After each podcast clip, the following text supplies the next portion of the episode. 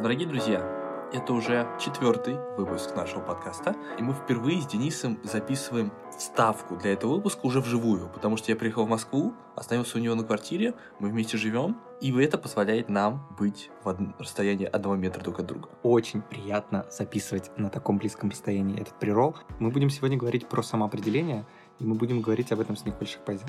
Кирилл, насколько для тебя тема самоопределения сейчас актуальна? Тема самоопределения для меня прямо сейчас, мне кажется, одна из самых актуальных, потому что на момент, когда мы с Николь записывали подкаст, а это было конец февраля, я еще только задумывался о том, что, возможно, мое текущее место мне не совсем подходит, а сейчас на дворе 5 апреля, я ровно неделю как ушел со своей работы, и в очередной раз я понял, что это одно из лучших решений в моей жизни, которое я делал. И у меня текущее место было девятым или десятым по счету. И так часто получалось, что спустя три месяца мне было понятно, что тот вариант, который я выбрал, он не идеальный. Да, он, возможно, неплохо мне подходил, но он не был идеальным.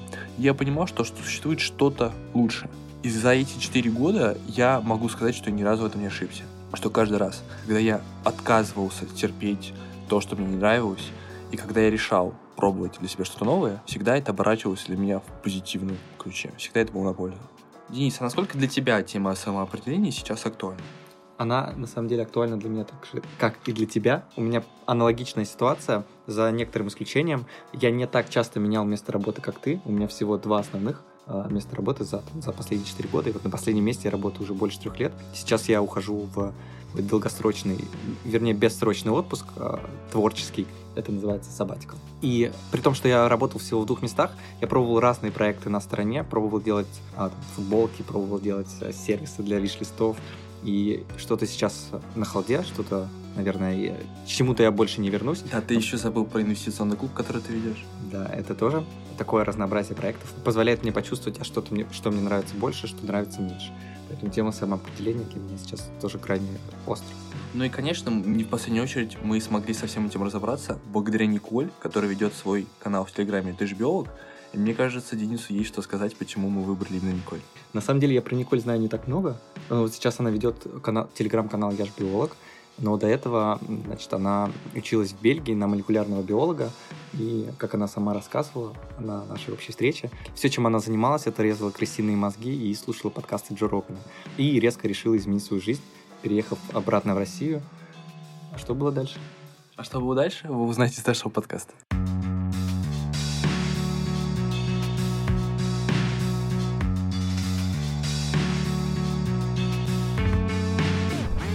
Коля, еще раз привет. Мне с тобой, на самом деле, очень сильно хочется проговорить про тот опыт, который ты описывал и в канале, и в статьях, там, и в роликах на Ютубе, которые ты снимаешь. А, мне очень, знаешь, цепляет то, что вот у тебя вот через весь контент, который ты пишешь, вот, вот одной единой темой сквозит, ну, это можно назвать по-разному, но, не знаю, самоопределение, поиск себя, выбор собственного жизненного пути. Можно выбирать разные формулировки, но суть одна. И она меня, на самом деле, цепляет, потому что вот я нахожусь, наверное, сейчас на том э, этапе своего развития, когда для меня эта тема актуальна, что я вроде как выбрал, я вроде как определился, но вот очень сложно решиться, наверное, выбрать тот путь, которому хочется следовать, и, наверное, как бы сегодня я хотел построить беседу вокруг вот этого. Угу, хорошо. Вот. Ну и первый вопрос, первый вопрос, который мне как бы заготовлен.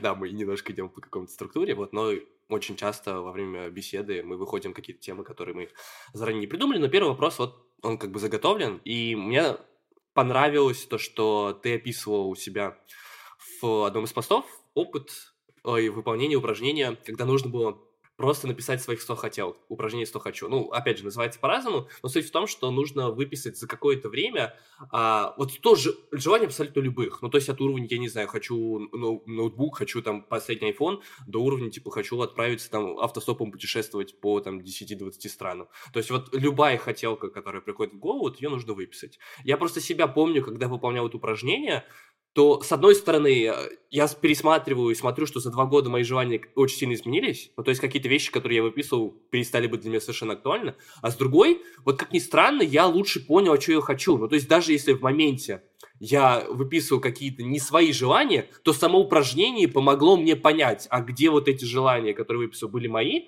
а где они были заимствованы от каких-то других людей. И вот мне интересно с тобой проговорить, вот какой у тебя был опыт во время выполнения этого упражнения. Да, слушай, ты очень классно подметила про мое и не мое. Э, я вот тоже заметила, я это упражнение выполняла один раз, и у меня как бы до сих пор есть вот этот список из 100 там, желаний, целей, и я заметила, что, наверное, две трети этого списка это были просто какие-то хотелки, которые вообще там ни разу к реальности как-то, ну, несопоставимы, да, то есть они на самом деле не нужны, что они есть, что нет, мне там ни горячо, ни холодно особо но при этом все равно выделяется какой-то кор, прям э, тот самый вектор, да, который вот тогда в ходе упражнений я для себя смогла и выделить. То есть э, я расписала там кучу-кучу хотелок и поняла, что, ну, во-первых, мне это упражнение помогло, наверное, выделить какие-то прям приоритетные для меня области жизни, то есть я прям увидела после упражнения, что там для меня реально сейчас приоритет — это что-то, что связано с профессиональным определением, с, там, с развитием каким-то личностным, э, с с чем еще? А, с обучением, да, и где-то там в самом-самом низу у меня было там парочка желаний, там, связанных с отношениями. Вот, то есть такая небольшая приоритизация получилась. А второе, в чем мне это упражнение помогло, в том, что а, я, когда его выполняла, я в целом как-то осмелилась помечтать. То есть у меня было там несколько стикеров, которые я написала, и у меня там, знаешь, прям рука, короче, дрожала, когда я их писала, потому что я думала, блин, неужели я могу как бы когда-то этого достичь? То есть у меня там было желание, связанное с написанием книги, с а, публичными выступлениями как, э, как бы там популяризатор, да, это было круто в этом плане. Ну и, собственно, и вектор как раз сформировался вокруг вот этих желаний про популяризаторство, потому что я поняла, что действительно мне это очень интересно, э, мне интересно просвещать людей, продолжать то дело, которое я делаю. Я на тот момент уже просто блог вела. Вот. Э, я поняла, что да, все, это мое. Как бы я это увидела. А ты отслеживаешь, какая часть желаний из этого списка у тебя в итоге реализовалась? Да, да, я отслеживаю, в Notion все отмечаю.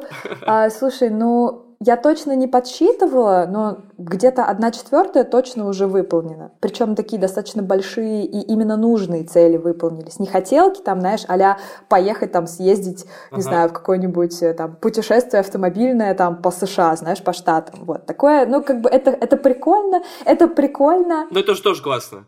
Это да, тоже классно, да. Ну, в смысле, знаешь, я к тому, что пока для меня, наверное, это что-то такое необязательное и что-то, что там не очень сильно повысит качество моей жизни. То есть это такая как приятная просто добавочная штука, но не какой-то кор, как бы, да, такое основное.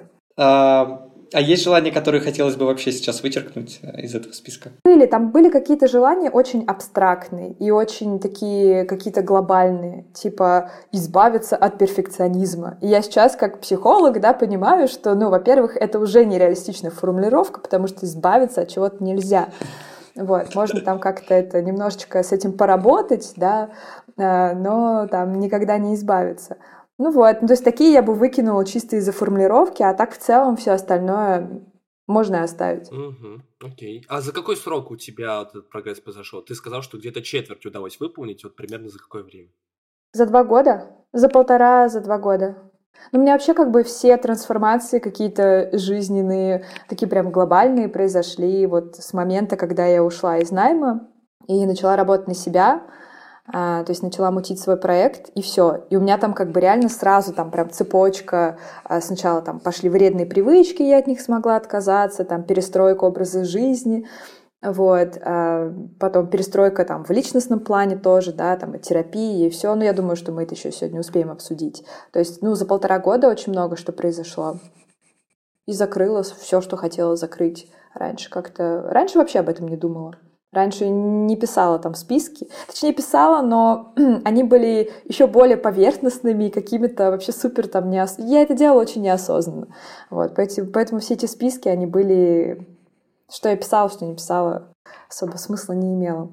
А, Николь, вот, кстати, мы сейчас тоже находимся на таком перепутье. А, мы хотим уйти из найма, знаем примерно, чем мы хотим заниматься, на чем зарабатывать деньги, но сложно на это решиться. Угу. Что бы ты посоветовала? Э, я могу судить как бы по себе, да, только по своему опыту. Эм, первое, наверное, я бы посоветовала делать переход плавным, особенно если э, вас прям очень сильно как-то пугает неопределенность, и вот эта тревога, да, появляется, то есть вроде уже там решение принято, но не совсем до конца. И вот что-то не хватает, чтобы вот этот барьер перейти. Вот, мне кажется, что важно делать плавный переход, то есть по максимуму создать для себя какую-то подушку поддерживающую в виде там не знаю, денег, в виде, там, не знаю, квартирного вопроса, да, у кого-то это может быть, у кого-то нет. И какое-то время я бы делала так, то есть я работала бы в найме, копила бы деньги, готовилась бы как-то морально, при этом а, тоже, да, это время, когда ты работаешь в найме, одновременно делаешь свой проект, и все-таки проверяешь какие-то идеи касательно своего нового проекта, да, насколько все-таки то, что ты делаешь, это востребовано, насколько у тебя получается. У меня, собственно, так и получилось. То есть я канал свой вела до того, как я ушла из найма, я вела его где-то в течение, ну, полугода точно. И на тот момент, когда я уходила из найма, у меня уже была эм, сформирована достаточно большая аудитория. Тогда это было тысяч семь-восемь, по-моему, человек. Ну, пока далеко, пока далеко до этой цифры, если честно. Но на самом деле это не важно, важно, чтобы хотя бы какая-то аудитория была, да, а не так, у тебя там в Инстаграме 100 человек, и ты такой, так, все, я сейчас стану бизнесменом, короче, замучу свой проект и уйду из найма вообще в никуда.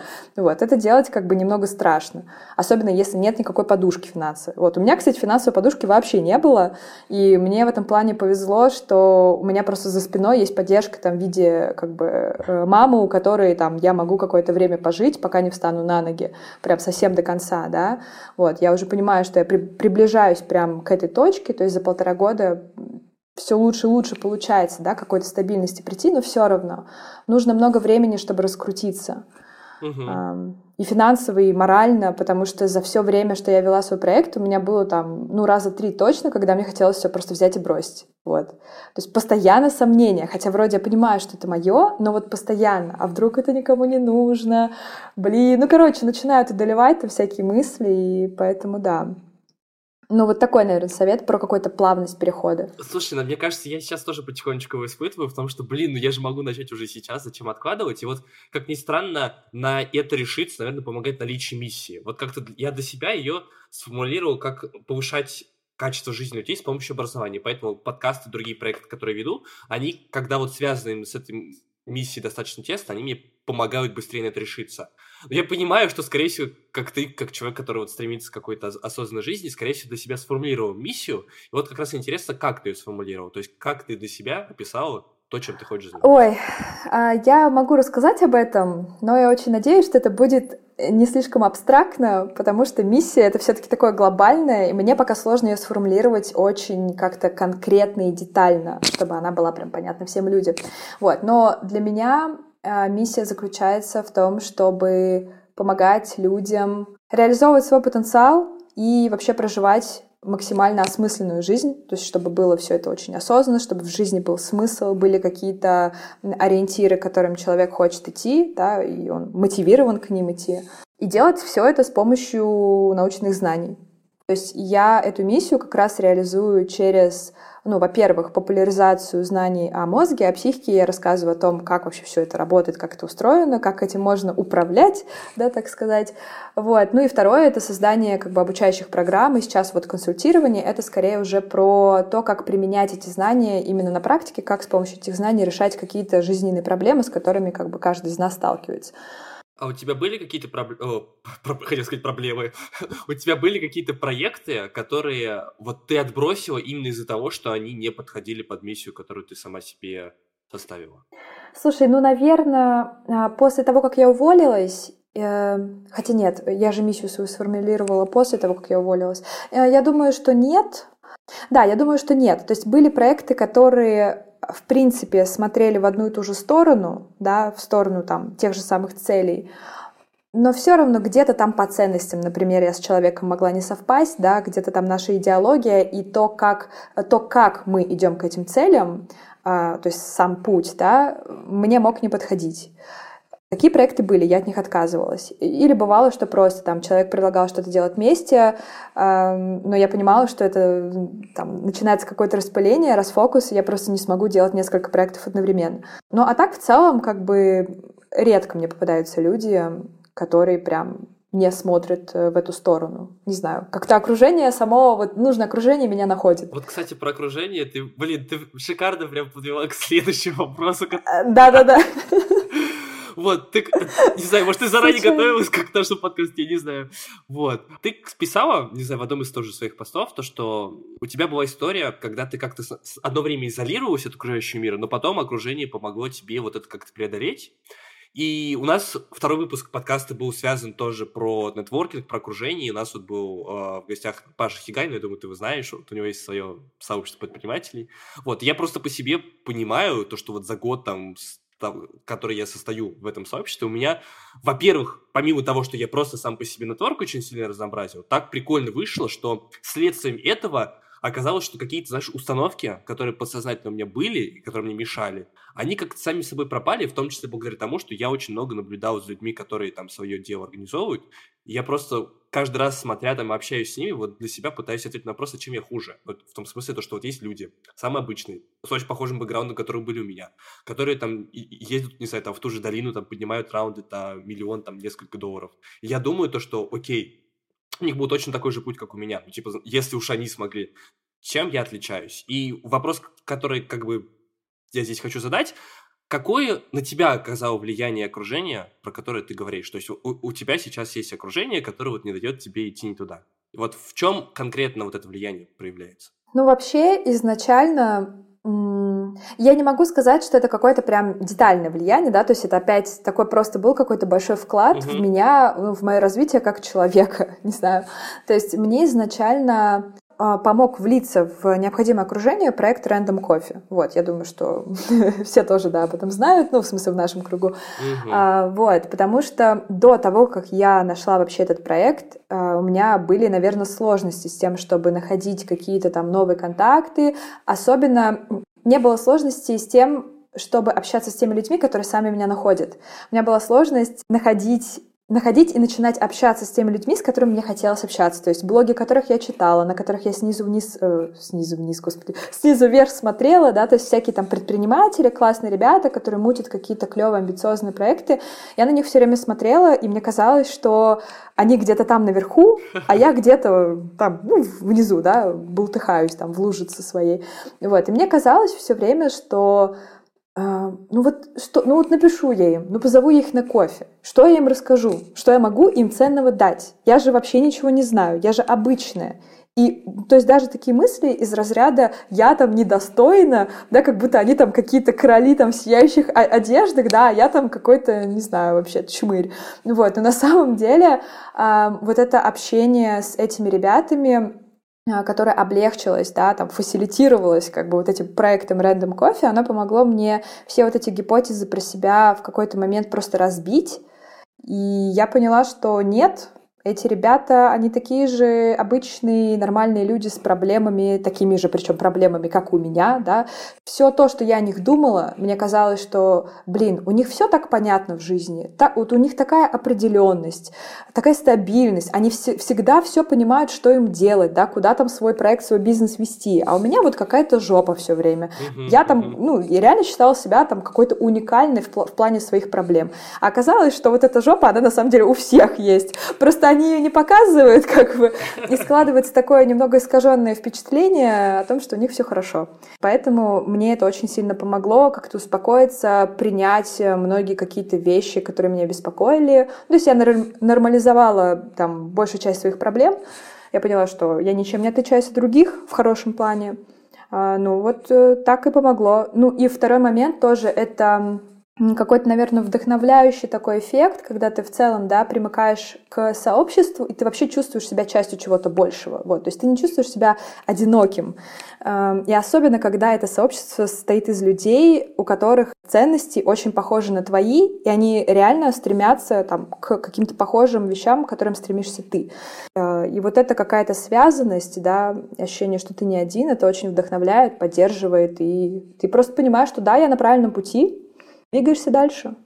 Ну, слушай, в какой-то момент, на самом деле, когда я тоже изучал э, там авторов телеграм-каналов, которым мне интересно читать, мне кажется, ты была тем человеком, который смотрел, о, блин, она крутая, хочу вот так же. Вот, и, и знаешь, очень прикольно спасибо. с тобой сейчас вести один подкаст, это правда здорово. Ага, классно.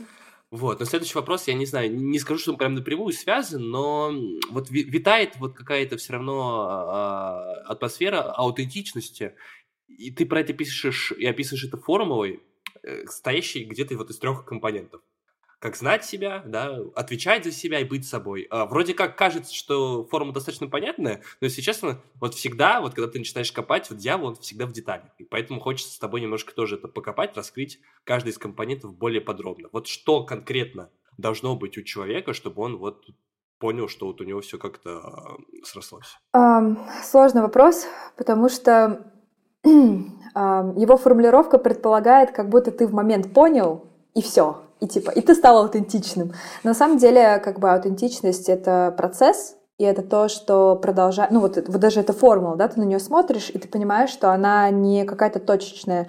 То есть вот там последний компонент формулы «быть собой» — это то, что происходит всю жизнь. Да и даже и знать себя — это тоже, на самом деле, ты всю, ты всю жизнь себя познаешь.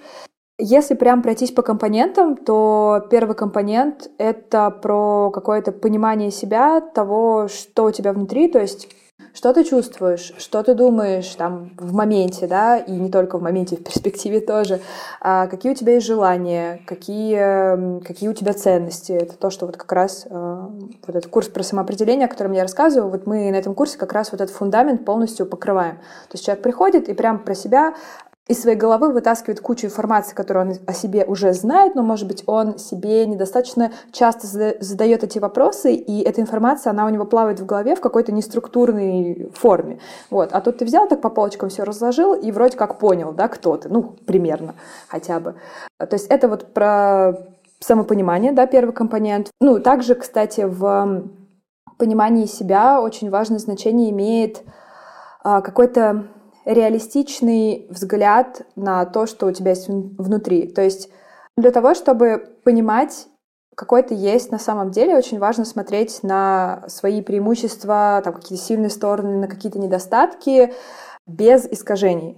Вот. И признавать то, что да, у тебя, возможно, есть какие-то слабые места, но я там не отрицаю их наличие, да, я признаю и понимаю, как мне это можно исправить. Потому что когда мы смотрим на самого себя через там розовые или там наоборот какие-то какие еще есть черные очки, да, то взгляд на себя получается очень перекошенным. Мы либо начинаем там обесценивать какие-то свои сильные стороны, достижения и так далее, и это в итоге очень мешает нам, да, прийти вот к этой аутентичности и выражать себя как бы в полной мере, да, использовать свой потенциал в полной мере. Точно так же, если мы смотрим на себя через розовые очки и, наоборот, не воспринимаем, что у нас есть какие-то слабости, действительно какие-то недостатки, ну, мы тоже, соответственно, будем делать там не всегда какие-то правильные выборы, которые нам помогут в достижении наших целей. Вот. Поэтому очень важно иметь, э, смотреть вообще на происходящее объективно, открыто, не перекошенным взглядом. Это нам очень поможет.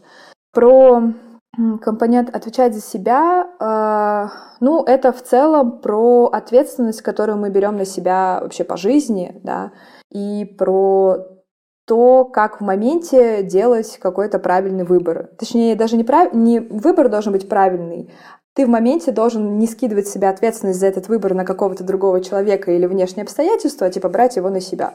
То есть это про инициативность, про автономность в принятии решений, Никогда я там жду, что у меня жизнь изменится, и что-то там волшебным образом произойдет, да, и при этом я там себя погружаю в какую-то, не знаю, трясину, да, и боюсь что-то поменять, боюсь взять на себя ответственность. Вот. А я беру, как бы определяю, так, что в моей жизни сейчас происходит не то, а, почему я чувствую какой-то дискомфорт, как я могу с этим дискомфортом поработать, что мне нужно сделать.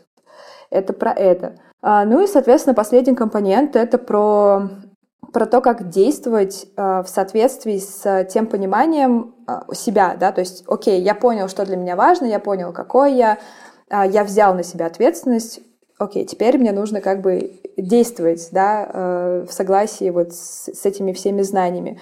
Это когда мы в моменте поступаем э, в соответствии со своими ценностями, э, а не каким-то то есть, когда мы в моменте делаем правильный для нас же самих выбор.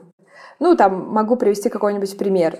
Например, в моменте я поступаю не импульсивно, да, потому что, не знаю, у меня, например, есть цель вести здоровый образ жизни, и для меня это реально очень важно, следить за своим здоровьем. То есть здоровье — это моя ценность. И в моменте я иду там со своими друзьями куда-то в бар, и мне предлагают покурить. А я, например, уже бросила курить. Вот. И как бы в, этом, в этот момент я могу сделать выбор. Я либо поддаюсь какому-то вот этому импульсивному желанию, которое противоречит моим ценностям, либо я все-таки действую согласно своим ценностям, и в итоге после этого не чувствую никакого стыда, да, из-за того, что я там поступила неправильно. Вот. То есть это про какие-то маленькие решения, которые мы каждый день принимаем, которые согласуются с тем, что у нас есть внутри. Или там другой пример тоже можно перевести, когда нас, э, не знаю, человек о чем-то просит, да, э, о, о том, что тоже как-то ну, нарушает э, наши какие-то жизненные принципы, например. Ну, не знаю, просит сделать нас что-то нечестное, кого-то обмануть. Я могу поступить либо согласно своей как бы аутентичной натуре, да, и не сделать это, либо я поведусь на свой страх там быть этим человеком отвергнутым, и в итоге сделаю то, что как бы не согласуется с тем, кто я есть на самом деле. То есть я скорее подамся на какой-то вот этот страх, какую-то тревогу, нежели на то, что есть вот у меня внутри. В чем вот опасность ситуации, когда ты поддаешься на тот самый страх и предаешь свои ценности? Ну, опасность в том, что ты нарушаешь себя, наверное, какой-то внутренней гармонии и отдаляешься от, э, ну, от своих ценностей, да, то есть, э, не знаю, мне очень нравится модель которая называется, ну если прям на русский так дословно перевести, по-моему, она называется «Точка выбора». Это модель из э, направления в терапии, которая называется терапия принятия ответственности. Это вот сейчас третья волна КПТ пошла. И, значит, о чем эта модель? Там рисуется прям такая точка в центре, то есть это тот контекст, который там тебя окружает сейчас, там та ситуация, да, которая с тобой происходит, и от этой точки отходят э, две линии. Одна линия условно зеленая, да, это линия в сторону твоих ценностей, и другая линия — это то, что отдаляет тебя от твоих ценностей. И то есть, если взять там тот же пример с э, там, сигаретой, да, с курением, ну, он не очень такой прикольный, но как бы ладно, пусть будет он. Вот, получается, что я в моменте, да, могу сделать выбор. Либо я пойду там, в сторону своих ценностей и сделаю, так сказать, правильный выбор, и это приведет к какой-то более пол, полной жизни, э, там, жизни, которая мне нравится. Вот. Либо я делаю выбор, который отдаляет меня от ценностей, и это в итоге как-то сужает мои, там, не знаю, перспективы. Ну, вообще сужает мою жизнь, в принципе. И, возможно, приносит мне в итоге больше каких-то страданий. Ну, хотя, конечно, выбор в сторону ценностей тоже приводит к страданиям, просто страдания там, они немного другого толка. Я могу привести, наверное, другой пример, более понятный в этом контексте, в контексте этой модели. Предположим, эм, вот даже ваш пример, да. Эм, я человек, который э, работает в дайме, да, и я понимаю, что моя работа там не соответствует, не знаю, чему-то не соответствует. Короче, она мне не нравится. Вот, я хочу поменять работу, уйти в свободное плавание, например, стать психологом. А я вообще юрист. Вот. И для того, чтобы уйти и как бы поменять вот эту сферу деятельности, да, мне придется пройти через множество препятствий. То есть угу. мне нужно там проходить платное обучение, тратить на это деньги, мне нужно тратить время, ресурсы. Скорее всего, какое-то время нужно совмещать работу с вот этим обучением. То есть это тоже, да, какая-то усталость будет накапливаться. Ну, то есть это сложно. Это реально сложно, это приводит к определенного рода страданиям потому что будут какие-то стопудово страхи, а что если у меня не получится, а как находить первых клиентов, как им как бы предлагать услуги еще и за деньги, да, чтобы они мне платили, я же этого еще не достоин. Ну, короче, куча проблем. А с другой стороны, у меня есть выбор остаться на этой же работе, да, потому что это типа как стабильность, э, это какое-то комфортное такое местечко, вот, к которому ты уже привык, и вроде как якобы это там не так страшно. Но у этого тоже есть свои минусы, да, я остаюсь вот в этой какой-то своей рутине, которая меня не устраивает, я не чувствую себя счастливым просто. Вот, и получается, что как путь э, в сторону ценностей, да, э, в сторону смены деятельности, так и путь э, против ценностей, когда я остаюсь на там, ненавистной работе, это все приводит к страданиям. Просто страдания разные немного. И как бы какие-то страдания стоят того, а какие-то нет.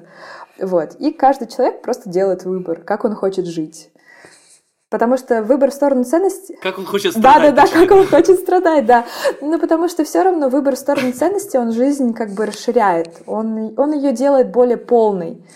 А выбор, который отдаляет от ценности, он ее ограничивает. Вот. Но, тем не менее, и там, и там есть страдания. Так что, да, выбор как бы за нами. Ну, меньше из двух зол, да? Да, да, да. Ну, когда мы сейчас говорим, говорили про успех, здесь очень прослеживалась тема э, синдрома самозванца. Ты говорила, что у тебя он, конечно, тоже был. Очень интересно услышать твой опыт, как ты с ним справлялась. И справилась ли на текущий момент? Скажу я, что нет, не справилась. И мне кажется, что это такая штука, с которой невозможно до конца справиться. Когда мы говорим «самозванец», и вообще, если мы посмотрим, да, что это такое за феномен и ну, как, как он себя проявляет, то, по сути, самозванец — это просто тот же там внутренний критик, как его очень часто называют, да, это просто те мысли, которые у нас в голове есть. Просто эти мысли, они имеют какую-то конкретную природу. То есть, там, например, взять тех же там перфекционистов, у них мысли одной природы, у самозванцев мысли другой немного природы. По сути, это все одно и то же мысли. Как бы от мыслей, как ну, мы все понимаем, да, избавиться полностью невозможно. Они в любом случае нас будут. Мы можем там максимально научиться от них как-то отстраняться и не доверять им, да, а, но полностью от них избавиться и сделать так, чтобы они никогда не появлялись, ну, это просто нереалистично.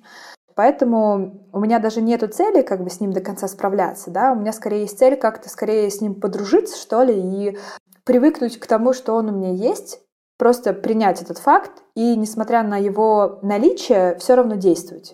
Этот навык, ну, кстати, про там, терапию принятия осознанности, то, что вот я рассказывала, да, про эту модель, угу. там как раз тоже очень активно а, пропагандируется как бы вот, вот это формирование навыка принятия. То есть когда у нас есть какие-то негативные переживания э, в виде мыслей, каких-то неприятных эмоций, там страхи, тревоги и так далее, не обязательно с этим бороться, потому что борьба, она скорее только ухудшает да, там, наше состояние и никуда нас не двигает. Важно просто учиться принимать все эти переживания и уметь с ними находиться в одной и той же комнате. То есть ты выделяешь им место в своей голове, но они при этом не мешают тебе как бы двигаться к тому, а, что для тебя важно.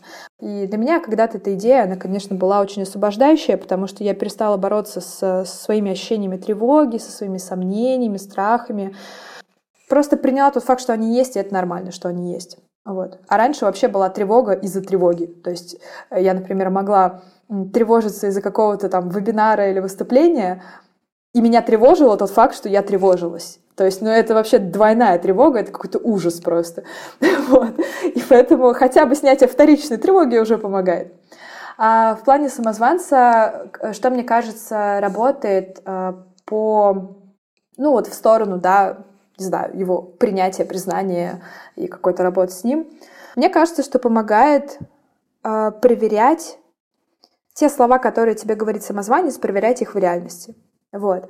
Э, то есть у меня это было, собственно, у самой, да, э, каждый раз, когда мне самозванец говорил, что я недоста- недостаточно компетентна, недостаточно что-то знаю, недостаточно заслуживаю там чего-то, я просто брала и делала ему на зло. То есть э, мне очень помогла в этом плане концепция, я не знаю, как можно ее кратко описать, типа концепция, когда ты говоришь «да похер» и просто делаешь. Или там притворяешься, да? То есть как, как это я не знаю, как по-русски сказать, короче, типа fake it till you make it, вот. Просто берешь реально и, и фейчишь. И делаешь, как будто ты это уже умеешь делать. Вот. И на самом деле для меня это всегда работало, потому что тут не было никакого самозванца, потому что, понятно, в глубине души я понимаю, что я уже умею, я уже могу, и я знаю. Мне просто нужно как будто семе, э, самой себе это доказать. Поэтому я просто брала и делала, и реальность показывала мне, что как бы никаких проблем нет, все эти страхи, которые у меня были, там какие-то катастрофичные там воображения, что, господи, сейчас кто-то узнает, что я что-то не знаю, я не смогу ответить на какой-то вопрос, и все они поймут, что я самозванец. Этого ничего не случалось. Я поняла, что я умею справляться с неопределенностью, э, я умею находить там в своей голове ответы на какие-то вопросы. То есть ничего этого не было. То есть вот это опровержение в реальности, оно помогает тебе Э, со временем как-то перестать доверять вот этим мыслям внутри. Вот. Ты просто их слышишь в следующий раз и такой, да блин, я же в реальности уже это проверял, я же себе когда-то уже доказал, что я могу и что я знаю, что я компетентный. Ну что я опять сейчас парюсь? И просто берешь и делаешь. Вот. Мне лично больше всего вот это помогла э, вещь. У нас, э, если бы это было интервью Дудя, у нас бы появилась плашка «Концепция, да, похер». Мне очень понравилось.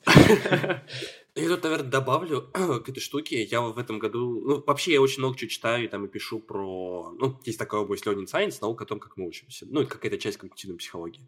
И в этом году я стал чаще читать про как раз психологическую сторону обучения. Есть конструкт, ну, такое понятие, э, в оригинале звучит как self-efficacy, э, но на русский переводит как вера в собственную эффективность. И кажется, что это вообще полностью противоположная штука синдрома самозванца, то есть это обратная история, когда человек убежден, что те действия, которые он предпринимает, они эффективны в данной конкретной ситуации.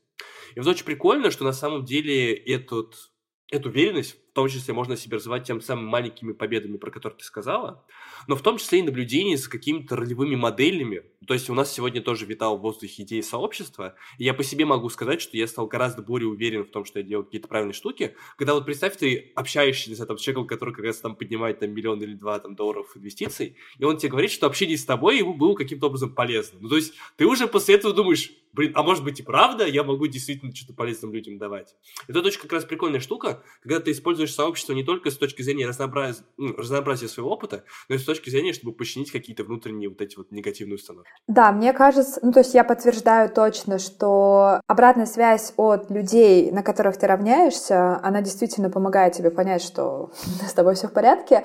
Вот здесь просто такой, знаешь, момент, может быть, мы просто с тобой недостаточно самозванцы в, клиническом плане, да, потому что на самом деле настоящие вот э, э, самозванцы, да, ну, в смысле, люди, которые страдают от настоящего синдрома самозванца, у них такая штука не факт, что может сработать, потому что у них как происходит? Они, когда достигают каких-то целей успешно, да, э, они обычно атрибутят вот этот успех либо тому, что им просто повезло, либо тому, что вот это немного странная вещь, которую я там не до конца понимаю, да, а, но если они, например, там супер-супер тяжело над чем-то работали, и им потом дают а, положительную обратную связь, что типа, блин, ты молодец, ты способный, ты это сделал, они эту положительную связь обесценивают, говоря, что это всего лишь я постарался хорошо. То есть для них как будто успех который заключается в там, тяжком труде, это не то же самое, что успех благодаря своим способностям. Это немного, короче, странные вещи, я пока ее до конца не понимаю. Но, в общем, эм, не факт, что человек с настоящим синдромом самозванца воспримет э, в правильном направлении вот эту обратную связь от э, человека из нужного комьюнити. Он может просто сказать, да мне повезло. Или там еще какую-то отговорку там выдать. Вот. И опять будет в себе сомневаться. То есть непонятно как это работает. Тогда меня радует, что я, у меня не клинический случай, это хорошо. Да. Да-да-да. Вот знаешь, я сейчас читаю книжку «Рейндж», а, она изначально в основе как бы ее главный тезис, то, что люди с интересами в разных там дисциплинах, разных областях, они от жизни получают гораздо больше, чем люди, которые начали там раннюю специализацию и пытаются заниматься только одним делом. И вот одна из концепций, которую рассматривает автор, называется match quality. Ну, то есть это совпадение... Ну, давай я скажу на английском, потом перейду на русский. It's a fit between who you are and what you do. Ну, то есть это совпадение между тем, кто ты, вот как раз с точки зрения ценностей, и то, что ты делаешь. И вот как несмотря на то, что чисто объективно по каким-то, может быть, там материальным, там общественным признакам у меня вроде как все хорошо, но вот на уровне вот том самом матч я не чувствую на глубоком уровне совпадения между тем, на что я способен, то, что я могу с точки зрения потенциала, и то, что я сейчас делаю на самом деле. И вот мне кажется, что лично для меня эта штука может быть даже важнее, чем все остальные материальные там и другие блага. И вот она, честно говоря, не, не дает мне прям покоя в этом плане. И я пробовал как-то в свое время понизить стандарты, не скажу, что помогало, вот честно. Может быть, нужно что-то что другое. А ты понимаешь четко, э, то есть образ того, к чему ты хочешь прийти, или это что-то такое неуловимое, да. эфемерное? Не сказал бы, ну то есть на самом деле с каждым днем этот образ становится все четче. Ну то есть это история, когда вот у меня внутри картинка вот с каждым днем становится все четче, она прям прорисовывается. Это не на уровне, знаешь, вот прям плана на 5 лет, типа кем вы видите себя через 5 лет. Ну понятно, что невозможно на этот вопрос ответить. Но это скорее на уровне вот ценностно, а что конкретно я хочу делать. Опять же, вот как какой вклад я хочу там, не знаю, вносить в общество. И вот понимая то, что я занимаюсь не совсем тем делом, которое приближает меня вот к этому видению, оно изнутри заставляет меня немножко страдать. Ну, мне кажется тогда, что у тебя просто первая опция, то есть это уже не про занижение стандартов и какое-то там э, приближение к реальности, да, э, потому что перфекционисты, они часто ставят себе просто нереальные цели. Ну, вот из разряда там «я, я всегда хочу чувствовать себя хорошо», Такого не бывает, как бы, да, вот, жизнь полна и минусов, и плюсов. Я вот скорее про это имела в виду. А, ну, то, что, то, о чем ты рассказываешь, это скорее похоже на какую-то вот эту первую дорожку, когда ты четко понимаешь, что так, вот в моей точке сейчас, там, в моей работе меня не устраивает то-то, то-то, то-то, прям по пунктам, да, и я хочу прийти там, к другому, где эти пункты все будут реализованы. И это будет меня удовлетворять. Ну и все, и ты берешь к этой точке Б, четко прописываешь план, идешь. Ну как бы здесь никакого, по-моему, нет ни противоречия, ни чего-то там нереалистичного. По-моему, все оправдано и нормально. Еще одна штука, которая, кажется, связана с вот этой историей, про то, что есть какой-то конфликт между тем, что я хочу и тем, что я делаю. Ты это очень классно описал метафорой, э, как согласие между сердцем и разумом. Вот кажется, что, возможно, это очень похоже на историю, то, что вот вроде как на уровне разума, знаешь, вот на уровне профессионализма, и, ну, понятно, там я делаю задачи, это перед мной стоят, но вот сердцем я понимаю то, что душа не лежит немножко к другому. И можешь ли ты рассказать про это подробнее, описать, зачем человеку устранять вот этот самый конфликт, что у него в жизни может измениться, находиться, когда он эту гармонию найдет. Да.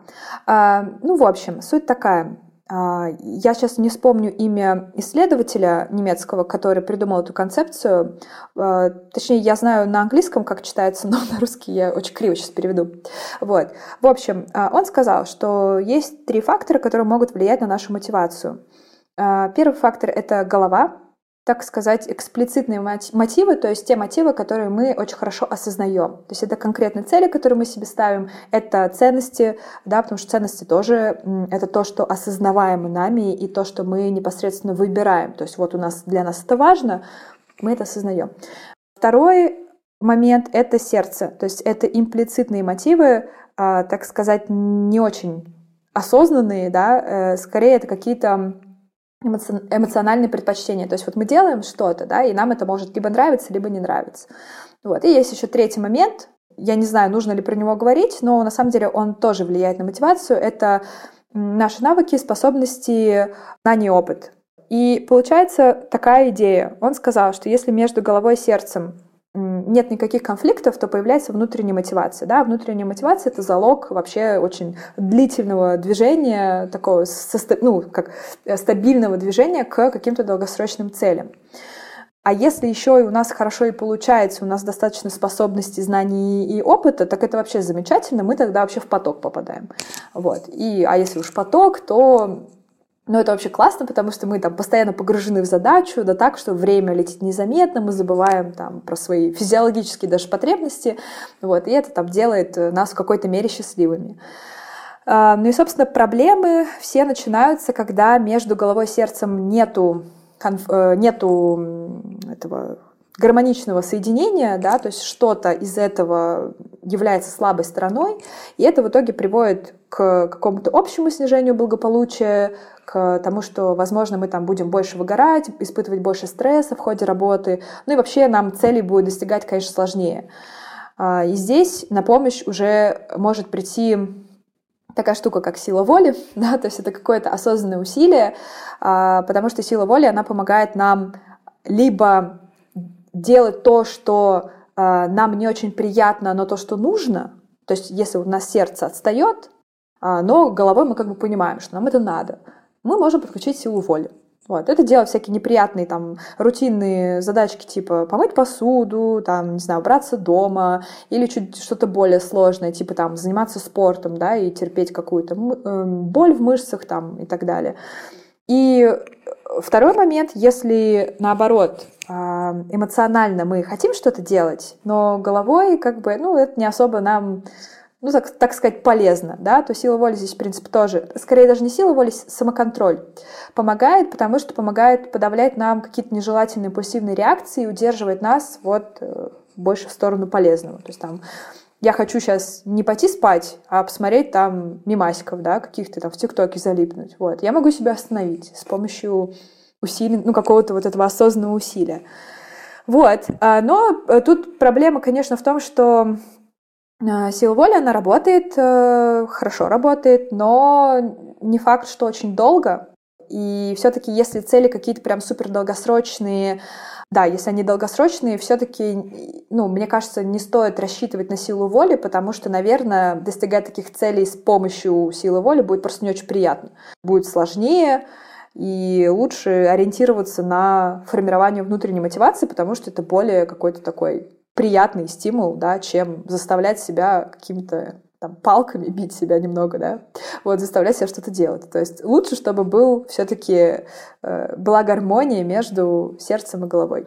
Ну вот смотри, как раз, наверное, мой последний вопрос. а, в эту тему. Вот как ты думаешь, можно ли добиться гармонии самостоятельно, или все-таки нужна чья-то помощь со стороны? Ну, я намекаю как раз на то, что, возможно, это, я не знаю, психолог, коуч или какой-то другой человек из такой дисциплины. Ты как раз сама говоришь, что, что учишься на когнитивно-поведенческую терапию, иногда интересуешься другими направлениями. Вот поможет ли человек со стороны тебе лучше добиться вот этого вот мэча между сердцем и головой? Сто процентов. И, и не только в этом он поможет. Ну, вообще, мне кажется, что я очень сильный амбассадор психотерапии не только потому, что я этим занимаюсь, а потому что я когда-то сама через это прошла. Ну и, кстати, тут такая прикольная зацепка, потому что я стала этим заниматься именно потому, что когда-то мне это помогло. Ровно после того, как я закончила вот свою личную терапию, там, первый раз, да, когда своим терапевтом занималась, прошла там семь сессий, и меня это все настолько поразило, настолько вдохновило, что я буквально через месяц записалась на программу переподготовки на психолога. Ну, то есть это вообще было очень такая мощная штука в моей жизни, поэтому да, психотерапия помогает. Я могу даже рассказать, как это работает. Нужно ли? Нужно. Это самый главный вопрос. Да-да-да. А, мне кажется, что а, я, я, короче, думала, а, мне вот одна идея там не давала покоя какое-то время, потому что я видела ее там во всех книгах, которые я читала, да, особенно там философских, я везде находила один и тот же паттерн, что как будто бы человек принимает лучшие решения, когда он выходит на какой-то контекст выше. То есть вот есть какая-то система, ты находишься внутри системы, а если ты из нее выйдешь и посмотришь на нее со стороны, ты как будто будешь принимать какие-то лучшие решения, и ты вообще лучше поймешь эту систему. Могу привести пример, да, в отношении там, ну вот самих себя когда мы э, встаем на контекст выше и смотрим на свою жизнь в долгосрочном плане, да, не в разрезе дня и недели, месяца, а там лет, например, мы принимаем лучшие решения, потому что мы можем тогда сделать вывод, что так, окей, делать какие-то штуки, которые в моменте мне приятные, но при этом в долгосроке они там вредят моему здоровью, да, наверное, как-то это не очень рационально, потому что все-таки в старости я, наверное, хотела бы быть активным человеком, там играть с своими детьми, да, мутить какие-то проекты там как можно дольше, Соответственно, мне это помогает принимать эффективные решения здесь сейчас. Точно так же, не знаю, я в политике плохо разбираюсь, но мне кажется, что если бы страны принимали решения, исходя из того, что было бы полезнее для общества, в, э, смысле для вообще там населения Земли в целом, да, для какого-то глобального общества, а не только там для своего какого-то конкретного, то это тоже было бы лучше для всех. Вот. Или там эм, даже когда мы общаемся с другими людьми, да, когда мы выходим из контекста своей головы и своей жизни и пытаемся поставить себя на контекст другого человека, то есть проявляем эмпатию да, к нему, у нас общение тоже становится более эффективным и более каким-то сочувствующим, сострадающим, то есть э, больше вероятности, что мы с другим человеком построим какую-то тесную, близкую связь. Короче, это вообще такая полезная штука, выходить из контекста. И в этом плане, ну, мне кажется, психотерапия так и работает, потому что другой человек помогает тебе посмотреть на свое же мышление со стороны, посмотреть, а есть ли там какие-то баги, которые мешают тебе жить вот здесь сейчас, да. Тупо уже другой взгляд, э, ну, взгляд другого человека и какие-то вопросы, определенного, да, там формата, определенного плана, нужные вопросы, они уже помогают тебе как бы много что-то про себя узнать и понять, как тебе действовать. Вот. Еще тут такой момент, что зачем нужен другой человек, да? Дело в том, что большая часть мыслей, которые нас посещают э, в течение дня, они нами неосознаваемы. Ну, не большая часть, окей, около половины, да? И вообще там те же самые привычки. Короче, большая часть и поведения, и мышления на самом деле происходит там неосознанно. Вот. И получается, что мы так, сейчас как, как бы не вдаваться в рассказ о когнитивной модели, но, короче, те мысли, которые нас посещают, они на самом деле очень сильно влияют на то, на то, что мы чувствуем на ежедневной основе, и на то, как мы себя ведем. И если мы их не осознаем, то, соответственно, мы не можем с ними ничего сделать, да, никак их изменить. Но при этом они все равно продолжают влиять и делать так, что мы там не всегда делаем то, что правильно, то, что нужно для нас в долгосрочной перспективе. И как раз э, терапевт, он помогает э, вытянуть на поверхность, да, на, на, помогает нам осознать какие-то вот эти убеждения, которые мы даже не осознаем. Я, когда лично проходила терапию, сама Я, я, короче, реально очень удивилась, и почему вот у меня был такой приятный и не всегда приятный шок, что я всегда думала, что я очень рациональный человек, у меня там с логикой вообще проблем никаких нет, и что я не могу делать глупых э, каких-то вещей. Но когда психотерапевт э, благодаря разным вопросам вынул из меня кучу вообще каких-то абсолютно иррациональных и глупых убеждений, то есть я до сих пор там, вот у меня была одна мысль, даже не мысль, эм, я в какой-то момент поняла, что я как будто э, верила в то, что другой человек при общении видит меня насквозь и читает мои мысли. То есть понятно, что я осознанно как бы это у себя в голове не проговаривала, да, ну то есть я вела себя так, будто бы верила в то, что другой человек видит все мои э, сомнения, все мои неуверенности, как будто он знает про меня то, что я про себя знаю. Из-за этого было очень много тревоги иногда там в общении с другими людьми, потому что я, ну как-то, мне, короче, было очень комфортно. Вот. И когда мне терапевт на это указал, я такая, как так вообще я могла в это верить? Господи, я же рациональный человек, неужели я в такую вообще дурь могла верить? Вот. И, в общем, это, конечно, тоже очень помогает. Вот. А еще мне кажется, что э, чем полезна терапия, тем, что психолог, он своего рода такой как бы гид который... Вот ты приходишь, да, к нему на сессию, он тебя анализирует и анализирует все твои проблемы, с которыми ты пришел.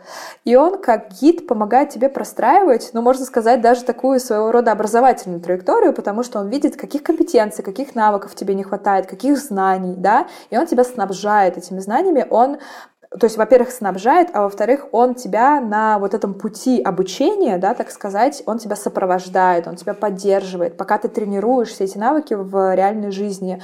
Навыки могут быть самыми разными. Работа с мыслями, а, там, не знаю, умение там время даже свое планировать. То есть там куча навыков, которые на терапии могут э, э, ну, практиковаться. Там, умение ассертивно отстаивать свое мнение, выстраивать границы и все такое. То есть это такое тоже своего рода обучение. Плюс поддержка. А, Николь, так как наш подкаст называется «Высшая школа жизни», мы решили вести рубрику а, и узнавать у гостей, а, как они сами считают, стоит ли самоопределение вводить в школьную или университетскую программу. Если стоит, то почему? Все, конечно же, как в реальной жизни. Недостаточно просто добавить этот предмет, нужно какой-то предмет убрать. Я бы добавил, на самом деле, не только еще почему, но и как. Ну, то есть тут как бы окей, хорошо, можно объяснить, почему это. Мне кажется, это, в принципе, довольно несложно. А вот самый дьявол, как всегда, именно в реализации. Вы тебя, конечно, загрузили. спросили про, про реализацию вообще. Да, я уже тут напряглась так, типа, как объяснить, как, ну туда вроде понятно, но вот про реализацию это, конечно, сложно. А, ну, в общем, точно нужно водить, это прям сто процентов, потому что а, я вот сталкиваюсь сейчас в своей работе, ну, в курсах и в консультациях с людьми, которым там уже, например, там 40 лет, и, ну, для меня это вообще, конечно, такой большой, ну, не то что большой шок, мне как-то больно, наверное, встречать людей, которые как бы потратили много времени своей жизни на какую-то нелюбимую работу, э, и это может происходить по разным причинам, да. Часто происходит так, что люди на самом деле понимают примерно, чем они хотят заниматься, просто они сами себя какими-то сомнениями, какими-то страхами они себя останавливают. Вот. И очень просто грустно наблюдать за тем, как человек всю жизнь проживает, не реализуя свой потенциал, да, хотя он в нем точно есть. Вот, я вообще верю, что у каждого человека есть потенциал, нужно просто какие-то правильные условия да, подобрать для того, чтобы этот потенциал как бы проявлялся, вот, реализовывался. Чтобы такого не было, да, чтобы не было такого, что нас окружает большое количество людей, которые проживают жизнь э, в, там, в сильном дискомфорте и как бы с не очень высоким общим благополучием, да, так сказать. Вот, этот предмет точно нужен. А, плюс, мне кажется, что здесь еще такая штука есть, как какой-то эффект а, волновой, что ли, то есть чем больше людей находят себя и живут в соответствии как бы с тем, кто они есть, да, и они становятся как бы своего рода счастливыми, и их жизнь имеет смысл, и они делают то, что хотят делать, то, что любят делать, это в любом же случае э, сказывается на том, как они это дело делают, да, то есть на качестве того, что они делают. Вот. И мне кажется, что чем больше людей таких в нашем мире есть, тем больше они заражают в итоге своим энтузиазмом и других. И то есть в итоге это такой, ну, эффект получается экспоненциальный, да, немножечко, типа, я счастливый, я заражаю своим счастьем других, и, типа, все мы становимся счастливыми. Вот такая утопия немножечко получается, но понятно, что я не имею в виду прям какую-то такую, э, какой-то мир с пони, единорогами и радугами. Я думаю, что вы меня поняли. Да, наверное, вот в плане «зачем» я ответила, а вот в плане «как» здесь прям сложно, потому что мне кажется, что это такая штука, которую недостаточно водить только в школах. Потому что процесс как бы самоопределения, он происходит же постоянно, да, это, это постоянно надо рефлексировать, нужно уметь собирать этот опыт и как-то правильно его в своей голове структурировать и делать правильные выводы из этого. Нужно постоянно работать с, вот, своим мышлением. Ну, то есть там столько всего, что я не понимаю пока, как можно это взять так и скомпоновать в какую-то такую программу, которую один раз дал, и человек что-то понял про себя. Потому что я, например, в школе проходил, у нас реально был, были там какие-то занятия с психологами в моей школе, а мы проходили там профессиональное тестирование, вот, там, типа профориентацию, а, но мне это тогда не помогло. Мне кажется, что это вот один момент, да, который ты можешь дать детям, какие-то там профори... профориентационные активности, но, но этого мало. Нужно очень много э, чего-то связанного с, со всякими, короче, с более абстрактными скиллами, типа осознанность, да, там, как, потому что осознанность нужна для того, чтобы вообще быть в контакте со своими эмоциями, своими мыслями, своими желаниями. Нет осознанности, ты не, не можешь понять, что ты хочешь, да? Как учить осознанности? Наверное, какой-то курс там медитации можно в программу вставить. Ну, не знаю, насколько там туда люди будут ходить. Это представьте, если мы не можем с вами медитировать, как вообще будут медитировать школьники, да? Им вообще как бы эта медитация не приперлась ни разу, да? Им там хочется друг с другом там устраивать, короче, всякие тусовки, мутить друг с другом, и, в общем, им точно не до этого. Вот, но, наверное, в университете можно что-то такое делать, а, какие-то структурированные программы, а, что-то вот вроде моего курса, например, такое, типа, продажа незаметная. Потому что, на самом деле, я находила уже исследования, как, я не помню, как она называлась, короче, в университете Роттердама, по-моему, какая-то там девушка, исследователь, тестировала подобную программу а, по самоопределению, да, по постановке каких-то долгосрочных целей и все такое, и вроде как э, исследования показали, что эта программа сказывается положительно на этих оценках, на успеваемости студентов э, и еще там на каких-то показателях. Ну, то есть можно, можно придумывать что-то. Мне кажется просто, что это нужно делать в разных э, точках жизни. Не только в школе, но также и в универе, и потом еще и чтобы работодатель тебя на какие-то тренинги тоже отправлял. Вот, наверное, как-то так. Так а какой предмет-то из школьной программы убрать? А, а надо убрать обязательно. А, а зачем убирать? Можно добавить? А чтобы добавить, нужно убрать. А, хорошо, подождите, я сейчас подумаю. Вот что тебе бесило больше всего? Вот прям какой предмет, который прям вызывал у тебя прям ненависть, неприязнь, который ты вот, ну, Сейчас, что у нас там самое бесполезное есть в школе? Блин, то, что бесит меня, не будет бесить других, как бы. Но меня бесила, меня бесила география. Но, знаете, убирать географию это тоже опасно, потому что я вот сейчас смотрю в ТикТоке эти всякие, короче, ТикТоки с этими американцами, когда к ним подходят и спрашивают, э, ну, какие-то банальные вопросы, там, назови столицу, не знаю, Франции, да, или там, где находится Париж, и, или там, сколько континентов вообще на Земле есть.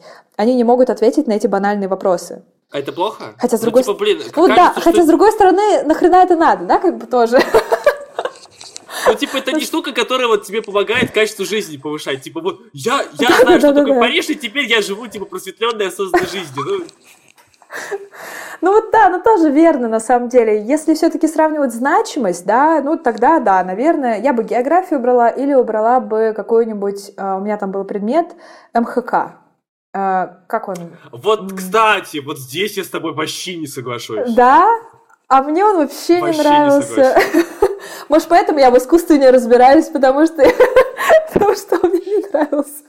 Ну, кстати, по географии у меня есть точно друзья, которые тебя точно поддержат. А, они, правда, живут без знания о том, где примерно там Черное или Адыгейское море. А, и им ага. прям комфортно, им классно. Нормально живут, зарабатывают. Ну, в общем, мы поняли. Мы поняли предмет, который тебе не нравится, все, мы остановимся. Не, просто Просто помните вот эти контурные карты, господи, как вот эти там треугольнички черные, там квадратики, ну Или, что ой, это к вообще доске, такое? выйди к доске, показать вот что-то на Где карте, нефть, указкой где нефть, видно. да? Где газ?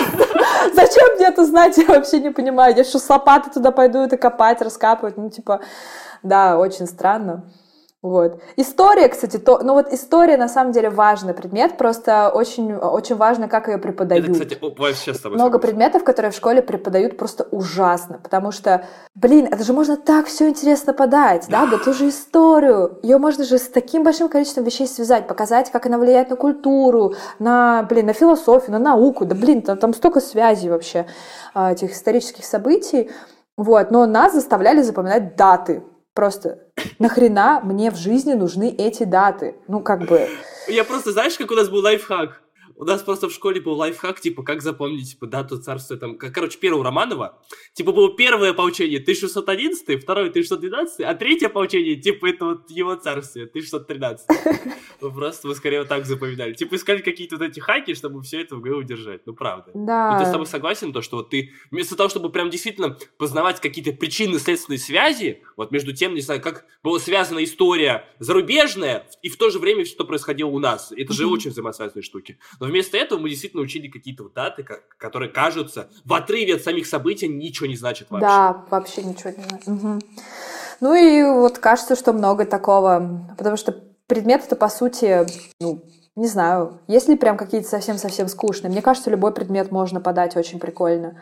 Ну, наверное, Ну да. тут, да, Наверное, тут права. это проблема, короче, ее долго обсуждать, почему так происходит. Там система образования. Да. Отдельный подкаст можно сделать на эту силу. А сейчас наша традиционная рубрика, где мы с Кириллом обсуждаем, стоит ли э, включать самоопределение в школьную или университетскую программу. Ну, на мой взгляд, на самом деле, и школа, и университет могут давать большой выбор э, направлений, в которых ты можешь себя попробовать, и через это, через попытки понять, что тебе нравится больше, что тебе нравится меньше. А Что ты думаешь на этот счет? Ну, слушай, Денис, мне кажется, что в школе, как минимум в школе, у человека совершенно другие задачи. Задача отстаивать свои личные границы, задача уметь правильно взаимодействовать и общаться с другими людьми.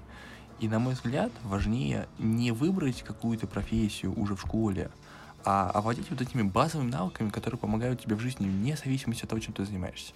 Тем более, если пытаться ковырять мой личный опыт, так сложилось, что в школе рисование было одним из моих нелюбимых предметов. Ну, там была личная история, я как-то принес рисунок маме или папе, уже даже не помню кому.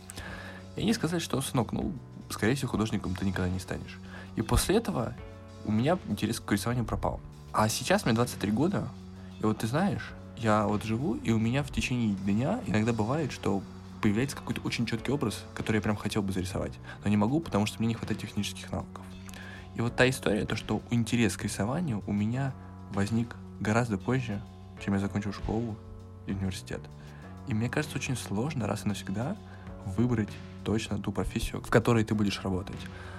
И университет и школа, на мой взгляд, это те места, где тебе важно получить универсальные жизненные навыки, а вот найти возможность, чем заниматься в жизни, ты вполне сможешь сделать и самостоятельно. Ну смотри, не все видят эти возможности, и моя мысль как раз в том, что и университет, и школа могут как прожектор подсвечивать эти возможности для человека. Но мне кажется, если человек достаточно сформирован, у него есть возможность, не знаю, пойти одну специальность, поработать там месяц и понять, что если не понравилось, взять, попробовать себя в чем-то еще. Но вот к 23 годам я сменил уже 9 профессий, и я не задерживался в одном месте дольше, чем на 3 месяца.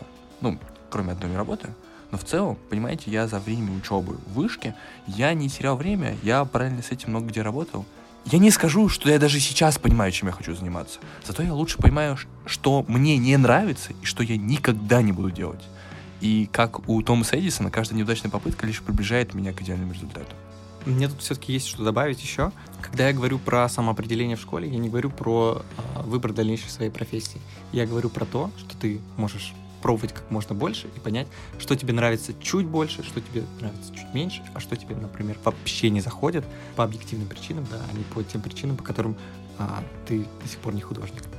Но у меня на самом деле другое мнение. Мне кажется, что в школе это сделать достаточно тяжело, Но, как обычно, в итоге решаете вы, наши слушатели, чью позицию вы занимаете, а может быть, не чью у вас есть собственное мнение, обязательно напишите его нам в комментариях на любой площадке, где нас слушаете, либо в Телеграме, либо в одном из хостингов, где нас увидели или услышали. Мы будем очень рады ответить на любое ваше мнение и поболтать с вами лично. Что ж, это был выпуск подкаста «Высшей школы жизни». Пока! Пока!